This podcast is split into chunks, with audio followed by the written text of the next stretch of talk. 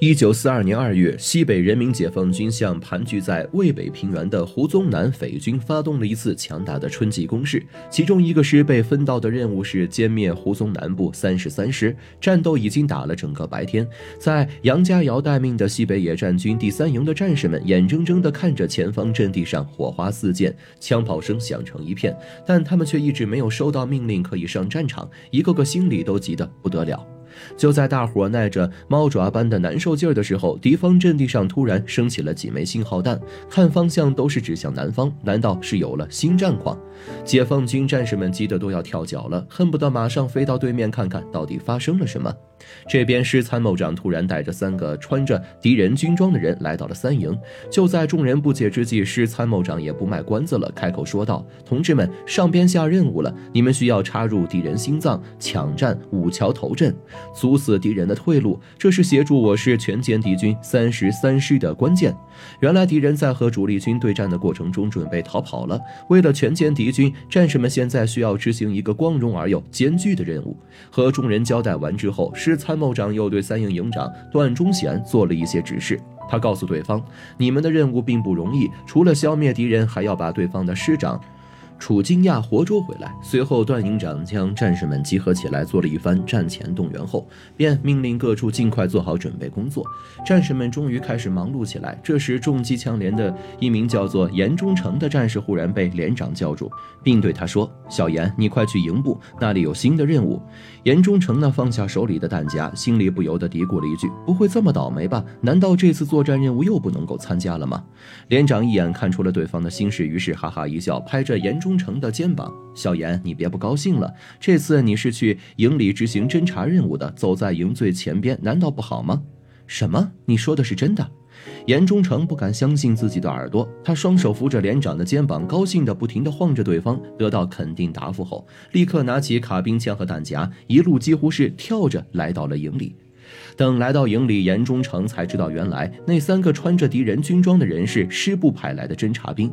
这时候，段营长开口了，他说：“小严同志，这次任务非常重要，可是咱们侦察员不够用，所以组织决定从各连里抽调战士，编成一个临时侦察班，你也是其中一个。”侦察班一共九人，班长是师部派来的侦察员李福。他们的任务就是先行进行侦查工作，扫清沿路障碍，打探敌情。为了便于班内成员尽快熟悉记忆，李福给大家都编了号，他是零一号，严忠诚则是零六号。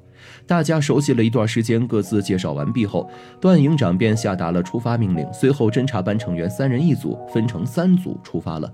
而大部队呢，也在隔了一段时间后跑步出发。一行人走了不多久，突然从后边口子头方向响起了枪炮声，远处山头也燃起了三堆大火。一营已经开始进攻了，情况紧急，大家跑步前进。看到一营已经行动，段营长赶紧和众人吩咐，一直往南抢占五桥头阵。队伍追上了侦察。小小组，并和他们又一口气跑了十几里路。突然，前边一棵大树下出现了一道手电光柱。段营长警觉地命令李夫等人迅速查明情况。大部人马先暂时隐蔽前进，侦察团以半包围的形式匍匐向发出光柱的大树靠近。等到离目的地只有三十多公尺的地方，他们停了下来。果然，段营长太有先见之明了，对方是敌军的哨兵。原来这棵大树是敌人建好的地堡。此时，从地堡中走出了一个拿。拿着手电的敌方士兵，他仍然向四周不停地乱照，还对哨兵说：“怎么看你这副死样子，哆哆嗦嗦的干嘛？”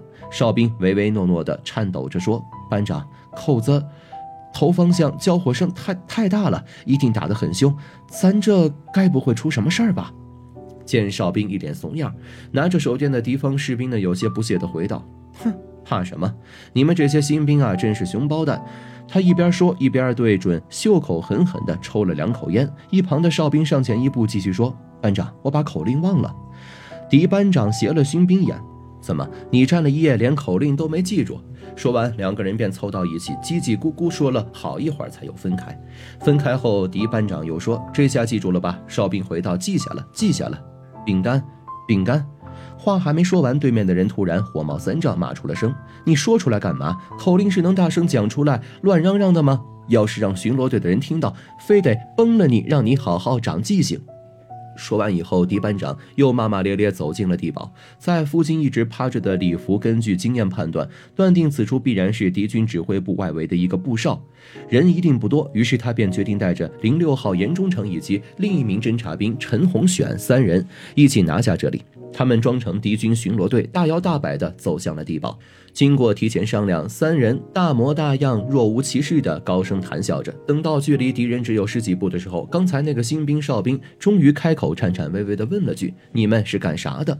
此时，李福完美演绎着他扮演的角色，来了一出反手围攻。我们是巡逻队的，怎么你连口令都不问吗？就在这时，狄班长在地堡里听到声音，拿着手电又出来了。他一边问哨兵怎么回事，一边用手电不停地照着李福三人。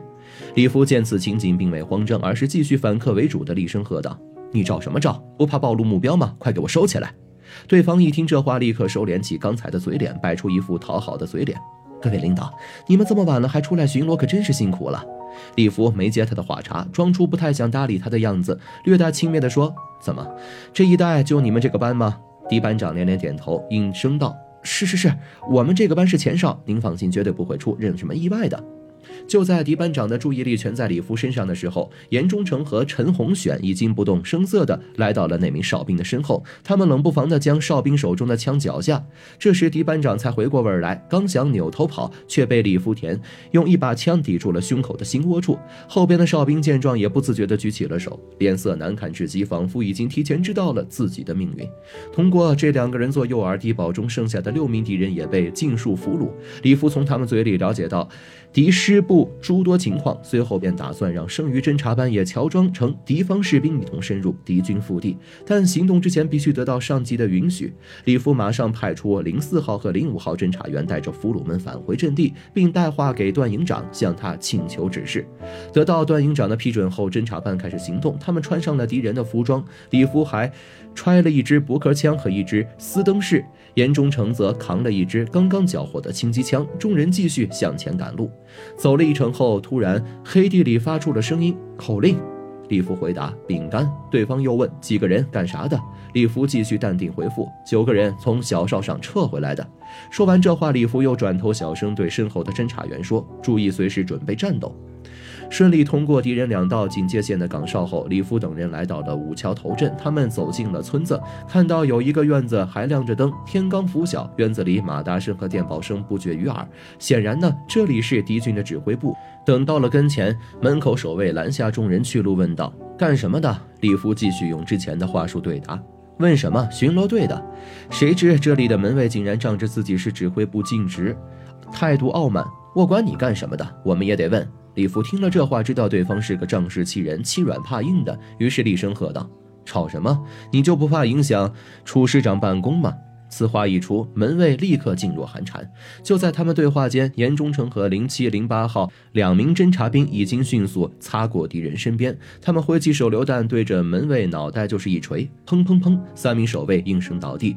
随后，李福命其他人做好攻击准备，自己带着两个人轻轻摸到院里，躲在窗边侧耳听着。果然，这里就是三十三师指挥部，没错了。敌师长楚静亚正在听着下属们各种汇报，他们计划死守五桥头阵，撑到胡宗南前来支援来解围。在窗外的李福心想，怕是你们撑不到那个时候了。随即一挥手，侦察组成员一手举着冲锋枪，一手拿着手榴弹，踹开大门，高喊着“不准动，举起手来”。所有人，包括楚静亚在内，都吓呆了。稳住局面后，李福立刻让严忠诚发出信号，告知段营长。另一边，部队已经突破了敌人前方的几道。岗哨看到信号枪发出的信号后，战士们更是受到鼓舞，越发的勇猛。不多时，段营长已经带着两个排包围了已经群龙无首的三十三师。太阳高高升起，就像这场战斗，我方三营大获全胜。三十三师师长楚金亚以及一票干部们也被俘在指挥处，等待他们的将是正义的判决。